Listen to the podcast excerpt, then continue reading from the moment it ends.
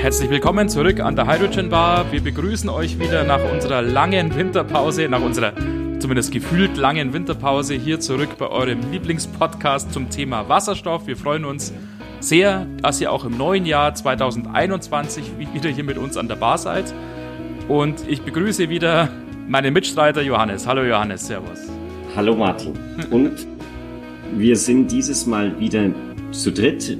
Wir haben bei uns einen Gast, nämlich den Franz Lehner, der Hallo.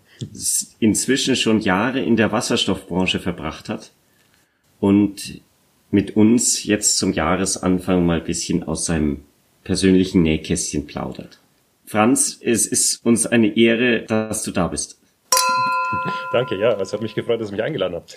Vielen Dank. Es freut mich wirklich, dass du da bist. Wir kennen uns eigentlich schon sehr, sehr lange, nämlich sogar aus der Schulzeit. Wir waren zwar nicht in derselben Stufe, aber nicht so weit voneinander entfernt. Ich glaube, du warst eine Stufe unter mir. Und vor einiger Zeit oder vor ein paar Jahren äh, haben wir dann festgestellt, es hat uns sozusagen ja beide ins Thema Wasserstoff verschlagen und da bietet sich natürlich dann wahnsinnig an, sich auch mal hier im Podcast zu treffen. Ja. Ranz, ich würde mal davon ausgehen, dass ja, vielleicht ein Großteil unserer Hörer vielleicht dich noch nicht äh, so gut kennt. Würdest dir was ausmachen, wenn du vielleicht zum Anfang ein paar Worte über dich sagst, wo du herkommst, was du machst und so weiter? Gerne, ja. Genau, also wie du schon gesagt hast, wir haben ja beide in, in Amberg äh, in Bayern Abitur gemacht und ähm, dann, ähm, glaube ich, äh, ja, haben uns äh, so lange Zeit nicht mehr dann wieder getroffen, aber ich weiß noch, wie ich 2011 ähm, das war nach, da war ich noch im, im Masterstudium gerade äh, fertig machen, war ich mal bei der Ludwig Bölker Systemtechnik in München ähm, zum Vorsprechen und da ah, ja. stand ein, da stand ein Golf mit Amberger Kennzeichen vor Genau. Stimmt, das war dachte, tatsächlich meine zu der Zeit, ja, genau. das, das, das, das, ähm, genau. das ist verdächtig. Ja. ja genau. genau. Und ähm, mich hat es dann aber zu IFOTech verschlagen, nach Lausanne in der Schweiz am Genfer See.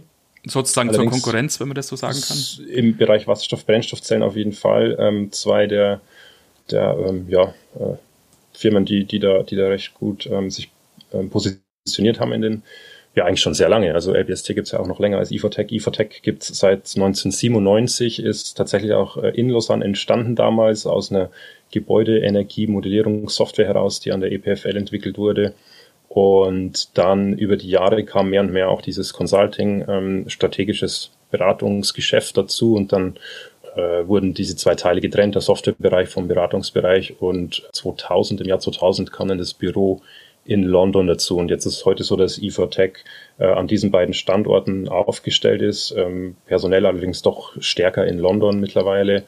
Ähm, das heißt, viele unserer Projekte sind, sind auch mit UK-Bezug und vor allen Dingen auch sehr viel halt im europäischen Bereich und Unternehmen, die weltweit tätig sind.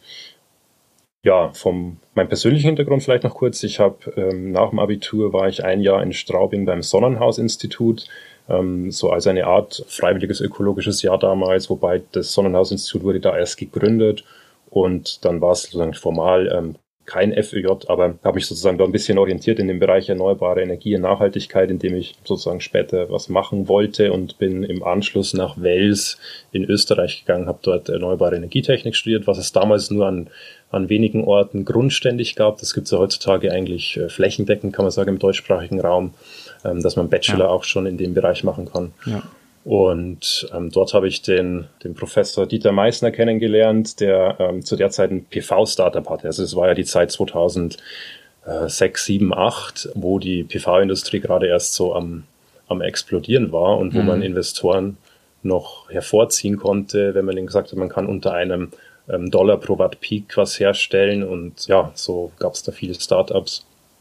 Und über dieses Startup kam der Weg dann nach Estland an die TU dort und ja, bin dann dort auch noch zwei Jahre dann geblieben für den Master und nach dem Master direkt nach, nach Lausanne ähm, zu IFOTech. Ja, vielleicht, äh, ich weiß nicht, ähm, sollen ein paar Worte verlieren zu dem, was, was eigentlich so das Geschäft bei IFOTech war und ist äh, für mich die letzten zehn Jahre? Gerne. Wir sagen immer, ähm, IFOTech berät seine Kunden in dem Sinne, dass die Energiewende nicht gegen sie passiert, ähm, sondern mit ihnen. Also es geht darum, sozusagen strategische Chancen und Möglichkeiten aufzuzeigen, wie man die Energiewende aktiv mitgestalten kann. Und, und IFATEC arbeitet da in diesem Schnittfeld Wirtschaft, Technik, Politik. Soll heißen, wir haben Kunden aus der Energiewirtschaft, aus der Mineralölwirtschaft, auf Herstellerseite von Fahrzeugherstellern, Automobilindustrie, Elektronikindustrie, die sich versuchen, in diesem, in diesem Bereich Wasserstoff- und Brennstoffzellen, aber auch in anderen Bereichen, die jetzt nachhaltige, nachhaltige Energietechnik betreffen, versuchen zu positionieren und gleichzeitig natürlich auch Ministerien, Regierungsstellen, die die Regulatorik in diesem Bereich ausgestalten. Ähm, Im weitesten Sinne, also Energiesystemanalyse, würde mich jetzt sozusagen als Energiewendeberater im weitesten Sinne des Wortes bezeichnen. Das ist ja mhm. auch immer so eine Frage, wenn man gefragt wird, was macht man beruflich, was antwortet man dann? Und in ja. Deutschland ist das Wort Berater ja ein bisschen problematisch. Ja. Energieberater wäre es aber auch nicht, genau. da müsste man dann näher, näher dran sein am, an der tatsächlichen Umsetzung, Anwendung mhm. vor Ort. Und ähm, ja, äh, Energiewendeberatung im weitesten mhm. Sinne des Wortes ist, ist unser tägliches Brot. Und mein Chef, der David Hart, der ist auch im Wasserstoffbereich seit ja, weit mehr als 20 Jahren gut vernetzt und, und da recht bekannt. Und da war ich einfach zu einer richtigen Zeit am richtigen Ort, würde ich sagen, bei Ifotech, weil das Thema so 2011, 12, wie ich da angefangen habe, nicht so hoch auf der Agenda mhm. war. Wir haben dann 2014 den Fuel Cell Industry Review weitergeführt, den damals Fuel Cell Today veröffentlicht hatte. Mhm und seit dieser Zeit war ich dann sehr nah dran an der ganzen Brennstoffzellindustrie, jedes Jahr die Lieferzahlen abgefragt und da auch eine gewisse Vertrauensbasis aufgebaut mit vielen in der Industrie. Und jetzt haben wir diesen jährlichen Bericht zum Stand der Brennstoffzellindustrie, den wir einmal im Jahr kostenlos rausgeben. Der aktuelle ist gerade so in der Finalisierung. Ja, und jetzt, wo das Thema natürlich äh, viel viel wichtiger geworden ist bei vielen Akteuren, ist es schön da dabei zu sein, ohne mhm. dass es jetzt von langer Hand geplant war. Also ich hatte zwar im Studium ein bisschen mit der Technologie auch zu tun, aber war jetzt nicht so klar, dass das mal mein Steckenpferd wird. Mhm. Ja, weiß ich, wie, wie du, Martin, da dazugekommen bist. Ja, das war tatsächlich auch bei mir mehr oder weniger Zufall, muss man sagen. Ich habe mich zuerst eigentlich auch Richtung Photovoltaik orientieren wollen und habe da hm. auch eigentlich schon gearbeitet, auch in Amberg, bei dem bekannten ja, Photovoltaikunternehmen mhm, mhm. aus Amberg. Und ja, es hat sich dann so am Ende vom Studium eigentlich mehr ergeben, auch dass ich so mit Wasserstoff- und Brennstoffzellen in Kontakt gekommen bin. Und irgendwie hat es dann wahnsinnig viel, viel Spaß gemacht und wahnsinnig interessant. Und es hat sich einfach dann diese Möglichkeit ergeben, die Diplomarbeit dann bei der LBST mhm. in Verbindung auch mit Testnet eben, also meinem bisherigen Unternehmen eben auch zu machen. Und ähm, man kann insofern sagen, ich bin da so ein bisschen halt reingerutscht sozusagen und habe es aber nie bereut. Und das ist ein Thema auch, das mich seitdem nie mehr losgelassen hat ja, ich glaube, das war, gut, das sind dann so große Worte, aber das war dann irgendwie Schicksal und, und es war einfach zu 100 Prozent dann auch die richtige Entscheidung, glaube ich, seinerzeit. Und, und so kreuzen sich dann auch die Wege letztendlich wieder. Das ist dann ja das Schöne ja, auch, dass man sich dann nach so vielen Jahren irgendwie auch wieder trifft und denkt, ja Mensch, wir haben eigentlich die ganze Zeit irgendwie halt was Ähnliches gemacht und man sich dann hier wieder über den Weg läuft. Das ist ja auch schön. Ja, nee, absolut. Worum soll es denn heute im Gespräch gehen? Und es ist ja eigentlich völlig logisch, wenn du dich als Energiewende-Berater bezeichnest, logischerweise werden wir den Schwerpunkt auf diesen großen Themenkomplex Energiewende legen. Wir haben dazu ja in einigen Folgen zumal schon mindest an der Oberfläche gekratzt, würde ich jetzt mal sagen. Aber wir haben ja schon öfter festgestellt, Johannes, es ist ein Thema, über das man eigentlich nicht oft genug und nicht tief genug und detailliert genug sprechen kann, weil es so vielfältig ist und es so viel einfach zu erzählen gibt, dass wir da wahrscheinlich noch hunderte von Folgen machen könnten dazu. Und da stellt sich natürlich die Frage, wie siehst du diese Energiewende? Du hast ja gesagt, du berätst im Prinzip, dass die Energiewende nicht äh, gegen, sondern für die Firmen abläuft. Das heißt, du siehst ja die grundsätzlich positiv. Du würdest wahrscheinlich nicht dem, dem zustimmen, dass was viele Leute sagen, das ist alles viel zu teuer und schafft im Prinzip unsere Grundlage ab, auf der wir unseren, unseren Wohlstand aufgebaut haben. Inwiefern würdest du sagen, dass das alles bezahlbar ist und vielleicht auch, was ist für dich die Hauptmotivation, die Energiewende durchzubringen? Mhm.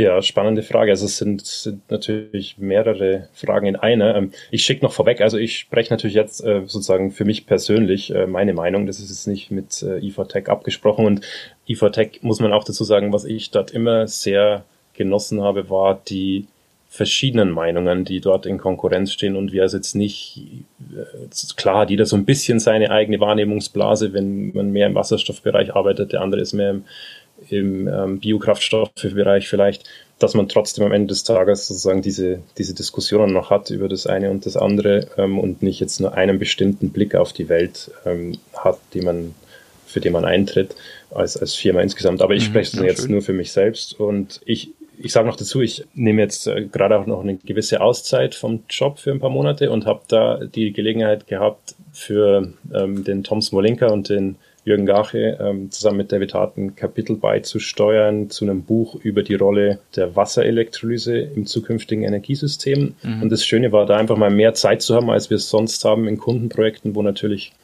Zeit immer der Faktor ist, der, der am Ende des Tages zählt und man dann ähm, sich nicht ganz so tief einlesen kann in, in, die, in die Studien und Berichte, die es schon gibt. Mhm. Und zu der Frage jetzt eben, was ist der Treiber für die Energiewende? Ähm, da umso mehr man da eintaucht, ähm, es war ähm, für eine lange Zeit war der Treiber der Preis der fossilen Energieträger beziehungsweise die erwartete, das erwartete Ausgehen der, der fossilen Energieträger, dass sie also irgendwann nicht mehr reichen, um den Hunger der Welt zu stillen. Also angefangen von den 70ern mit, äh, mit Ölkrisen und aber eigentlich auch noch, also ich kann mich erinnern, auch noch in der Zeit wie 2000er Jahre ging ja der Ölpreis auch recht hoch damals, dass sozusagen früher oder später die Erneuerbaren sich dann rechnen werden, wenn nur die fossilen teurer, teuer genug werden und dass sozusagen die Wende zu erneuerbaren Energien hin dann von selbst Stück für Stück passieren wird. Ja, so eine Grafik zum Peak Oil, die habe ich, glaube ich, auch noch ziemlich auf der ersten Seite oder zweiten Seite in meiner Diplomarbeit auch tatsächlich noch stehen. Wo das tatsächlich noch irgendwie so das große Thema war, irgendwie ja die Fördermenge von Öl wird jetzt bald irgendwie zurückgehen, sozusagen. Das heißt, selbst so 2009, 2010 Absolut, ja. scheint das tatsächlich noch ein Thema gewesen zu sein, sonst hätte ich es da wahrscheinlich nicht mit reingenommen. Genau, also die, die Peak Oil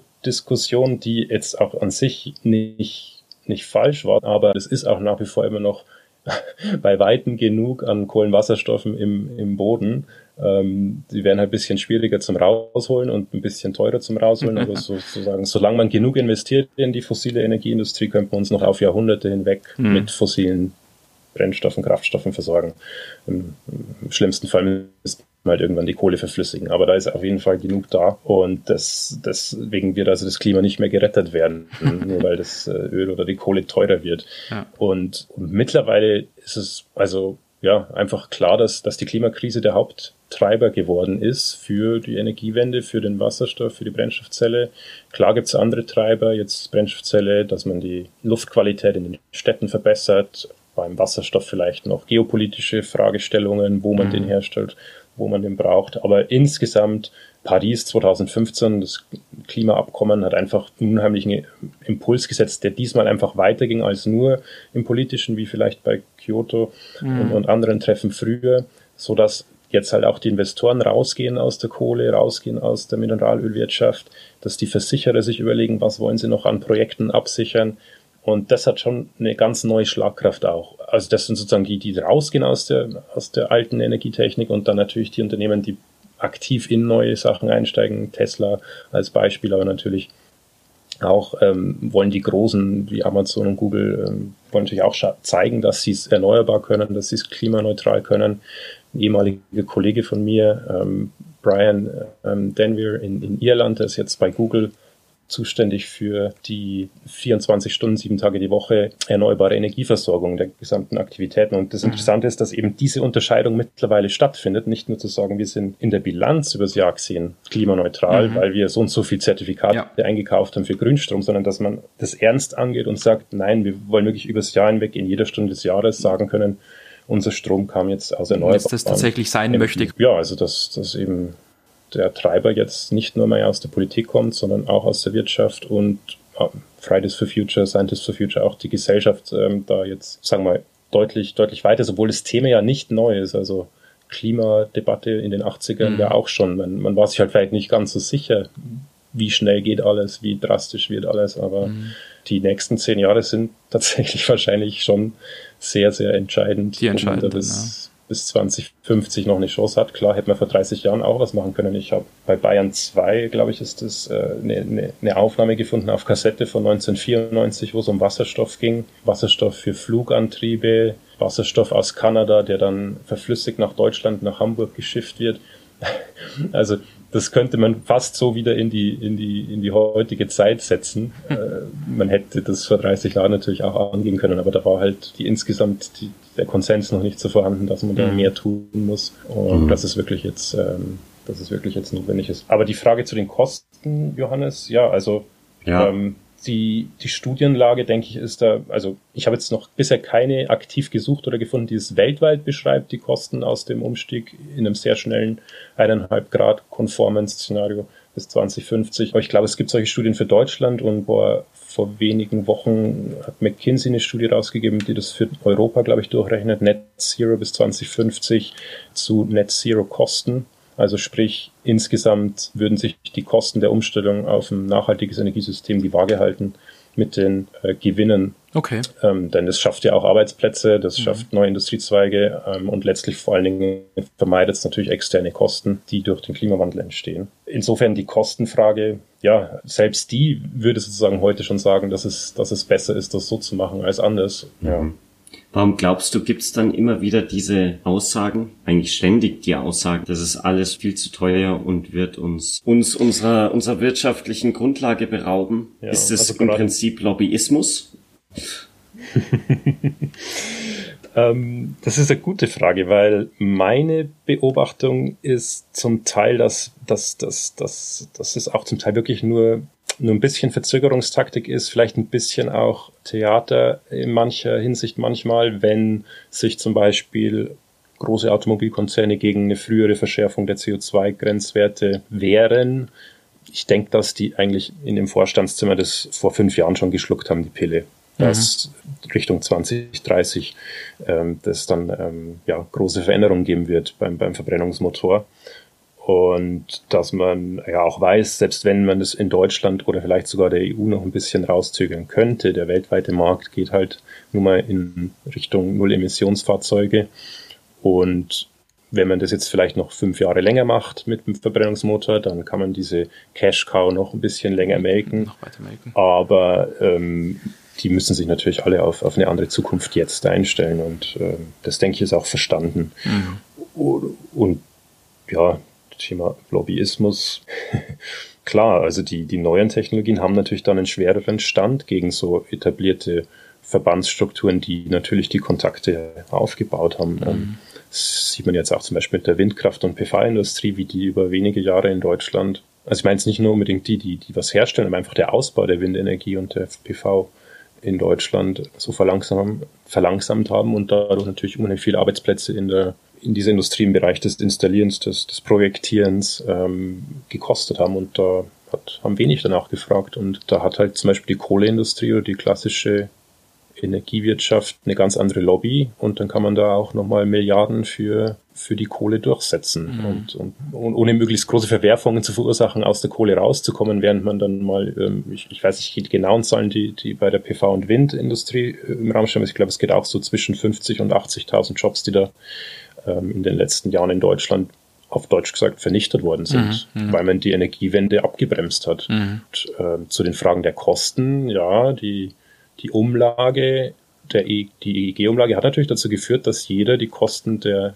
der Energiewende auf seiner Stromrechnung sieht. Und das war halt anders, zum Beispiel als, als die Atomenergie ausgebaut worden ist. Da hat man halt diese Technologie als Staat gefördert und, und diese Projekte wahrscheinlich mit Bürgschaften oder Krediten oder ja, äh, letztlich ja auch einfach der Aussage, wenn was passiert, die Gesellschaft äh, wird die Kosten dann schon übernehmen sozusagen. Mhm. Hat man hat man das hochgezogen aus aus ja auch nicht ganz von der Hand weisenden Gründen, weil die weil die fossilen Energien teuer geworden sind. Also die die ganze Debatte der 70er auf Atom zu setzen war ja auch, um sozusagen von der Abhängigkeit vom Öl wegzukommen. Mhm. Aber heute haben wir das pro Kilowattstunde einfach umgelegt und durch das jetzt diese Sackgasse geschaffen, in der der Strom immer teurer wird, aber der Strom eigentlich die einzige Energieform ist, oder die Energieform ist, die wir am leichtesten dekarbonisieren können, mhm. während gleich äh, Erdgas und Diesel und Heizöl im Verhältnis billig bleiben. Also sozusagen die Kilowattstunde Heizöl ist siebenmal billiger als die Kilowattstunde privater Haushaltsstrom aktuell. Mhm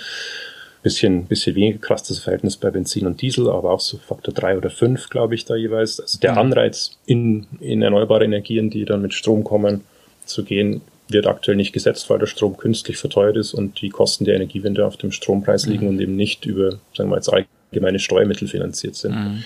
dadurch auch ungerechter sind natürlich, weil allgemeine Steuermittel haben ja sozusagen den Anspruch, irgendwie gerecht äh, eingesammelt worden zu sein. Während jetzt beim Strom zahlt halt, ja, verbrauchen wir alle ungefähr gleich viel, egal wie, wie, viel, wie viel wir verdienen. Ja. Da gibt es auch Unterschiede, aber die sind nicht so dramatisch.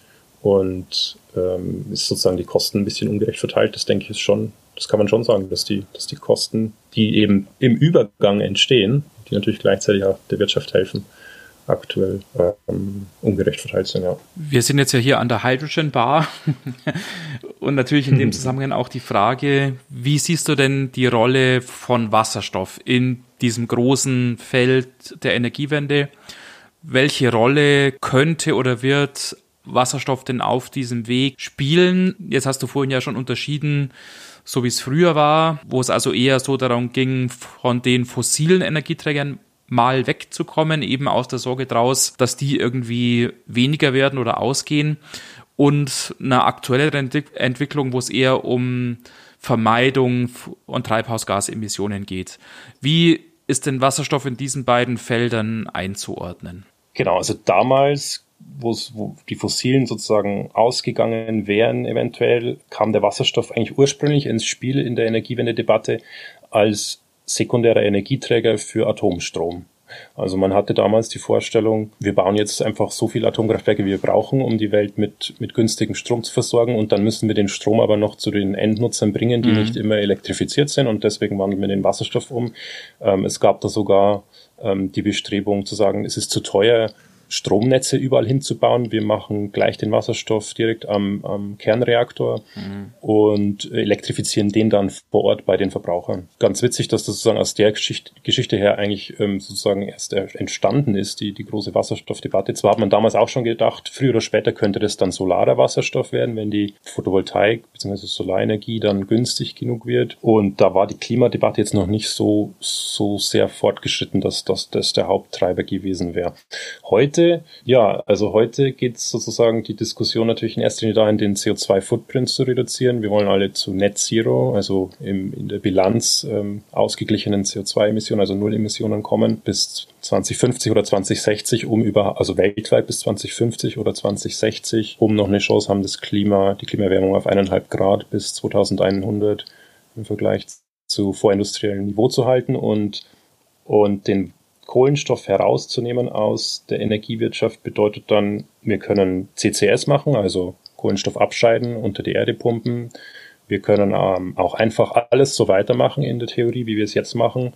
Scheiden dann den, das CO2 aus der Luft ab und verpumpen es in den Boden. Ginge auch auf dem Papier. Ähm, man muss da jetzt nicht unbedingt sagen, der Wasserstoff ist hier der Schlüssel mhm. zur Dekarbonisierung per se. Aber was die Klimastudien zeigen, ist, dass äh, wahrscheinlich die, die erfolgversprechendste Technologie oder eine der erfolgsversprechenden Technologien die erneuerbaren Energien sind, denn die können schnell ausgebaut werden, haben das in den letzten zehn Jahren auch bewiesen, dass sie das können, also sind eigentlich auf dem richtigen Pfad, während jetzt CCS-Technologie, Luftabscheidung ist noch relativ früh, weiß man nicht, ob die noch rechtzeitig ähm, so in der Größenordnung dann verfügbar sind. Mhm. Und wenn man aber jetzt sagt, man hat in erster Linie mal Primärenergie aus Solar und Wind, also Strom, dann gibt es viele Anwendungen, die man damit lösen kann. Mhm. Direkt elektrifizieren im Verkehrsbereich ist immer noch die Debatte, wie weit kann man da direkt elektrisch gehen, wo braucht man dann trotzdem noch chemische Energie Energieträger für die Langstrecke, für mhm. den Schwerlastbereich.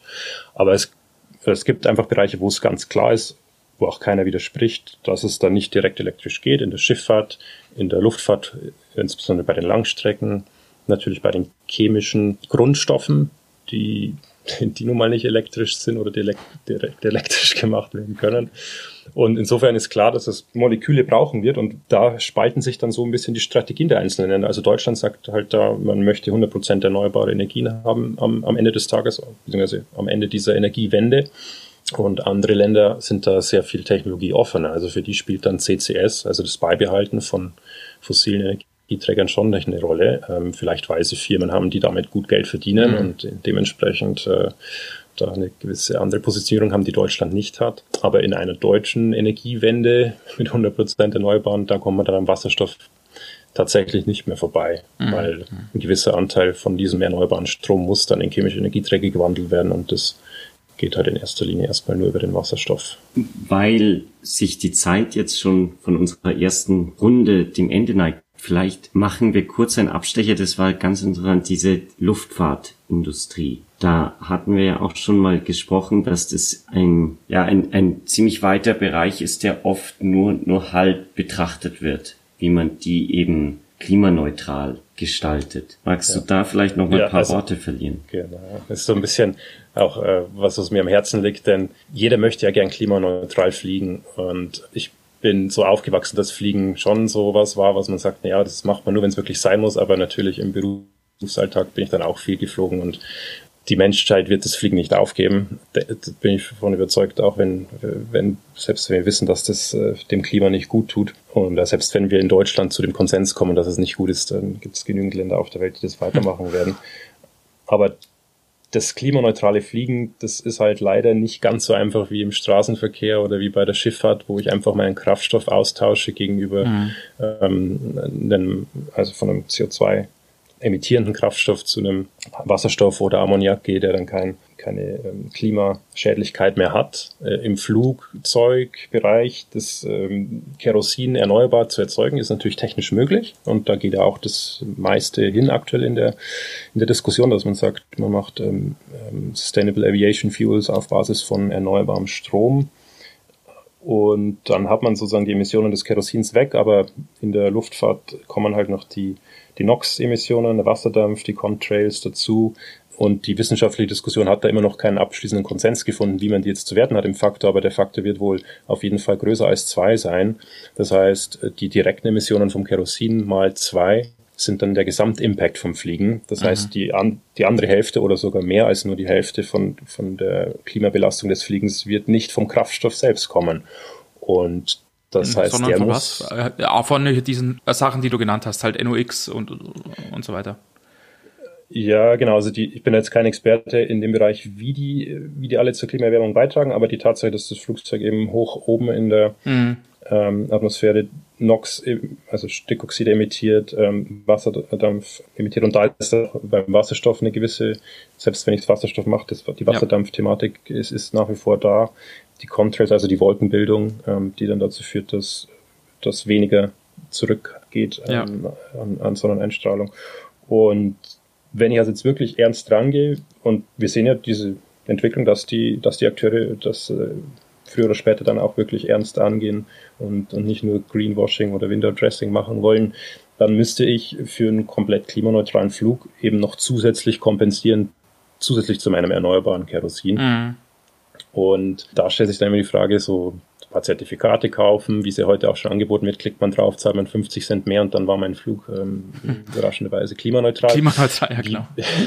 Wie, wie, die, wie weit, wie weit äh, gehen solche Zertifikate dann in, auf lange Sicht gedacht hm. seriös zu? Also an irgendwann kommen dann so Grenzen, da gibt's kenne ich mich jetzt nicht im Detail aus, meine Kollegen machen da mehr dazu, was dann noch ähm, solche zertifizierten Kompensationsmaßnahmen wirklich leisten können. Mhm. Und wenn man das mal zu Ende denkt, könnte man sagen, was wirklich eins zu eins eine Kompensation wäre, wenn man dieses CO2 aus der Luft abscheidet und im Boden verpumpt, mhm. also Direct Air Capture and Storage in der, in der Diskussion, dann könnte man sagen, das ist jetzt tatsächlich auf Null gesetzt, mein, mein Effekt vom Fliegen.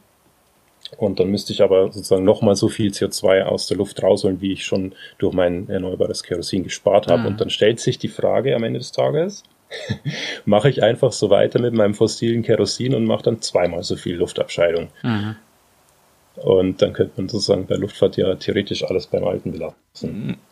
Ja, das wäre dann ja sogar wie du das siehst, äh, beziehungsweise wie du das sagst, wäre das ja sozusagen eigentlich die naheliegende Lösung, weil, wie du es ja auch schon erwähnt hast, äh, selbst wann man in Zukunft mit Wasserstoff fliegen würde, dieses Problem der Wasserdampfemissionen wäre ja nach wie vor vorhanden beziehungsweise noch viel stärker vorhanden. Man könnte also der Meinung sein oder die Meinung vertreten, Wasserstoff in der Luftfahrt ist eigentlich nicht die optimale Lösung, sondern ja, die CO2-Abscheidung ist eigentlich die ideale Lösung.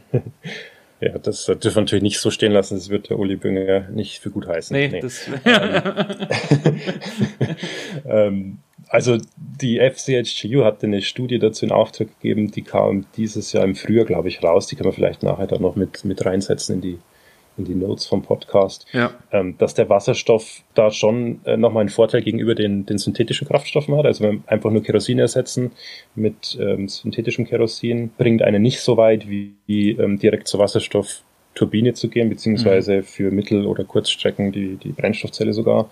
Also die Schlussfolgern hier, dass äh, das Wasserstoff hat zwar noch die, die Wasserdampfproblematik, auch eine verstärkte, wie du sagst, genau, aber bei den NOx-Emissionen und den Contrails ähm, deutlich besser. Mhm. Sprich, das würde schon würde schon ähm, sehr viel bringen und man kann dann natürlich auch noch ein bisschen dagegen steuern, wo, auf welchen Flughöhen die, die Flugzeuge in Zukunft dann unterwegs sind. Aber ja. ähm, denke ich, scheiden sich die Geister auch noch ein bisschen, was da wirklich möglich ist.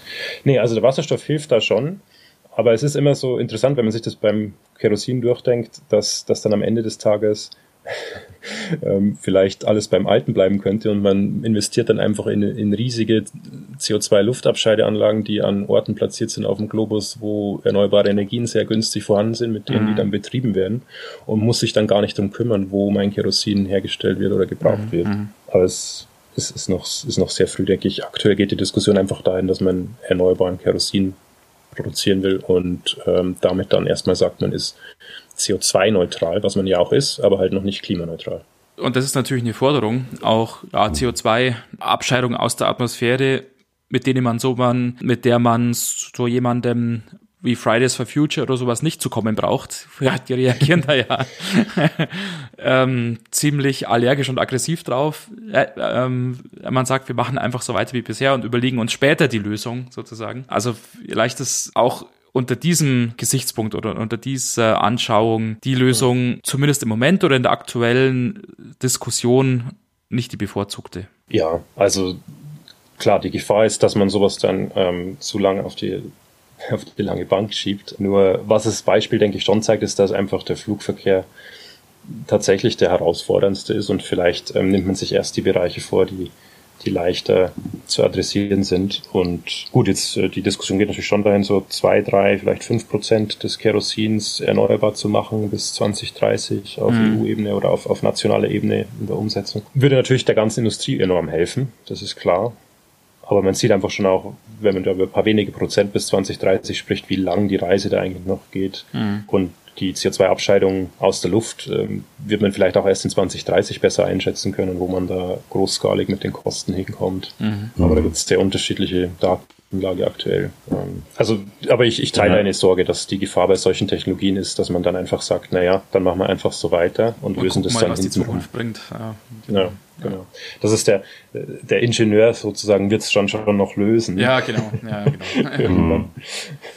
ja, gut. Dann haben wir jetzt einige Themen, die wir gleich in der nächsten Woche weiter besprechen können. Aber für diese Woche äh, haben wir unsere Zeit aufgebraucht. Und ja, wir bedanken uns für deine Verfügbarkeit und für eure Zeit, dass ihr uns wieder angeschaltet habt, jetzt nach dem, dem Beginn des neuen Jahres und unserer Winterpause. Und weiterhin natürlich die Aufforderung, äh, tretet mit uns gerne in Kontakt, wenn ihr irgendwelche Wünsche, Anregungen, Fragen habt, unter kontakt.hydrogenbar.de. Schaut auch gerne mal auf der Homepage wieder vorbei, www.hydrogenbar.de. Vielen Dank an dich, Franz. Ähm, Danke für die Einladung, habe ich echt gefreut. Nochmal ganz herzlich. Und es ist ja auch tatsächlich noch nicht vorbei. Wir sprechen nächste Woche an gleicher Stelle weiter. Wir freuen uns drauf und wünschen euch eine schöne Woche und hören uns nächste Woche an derselben Stelle wieder. Macht's gut. Bis dahin. Servus. Ciao. Tschüss.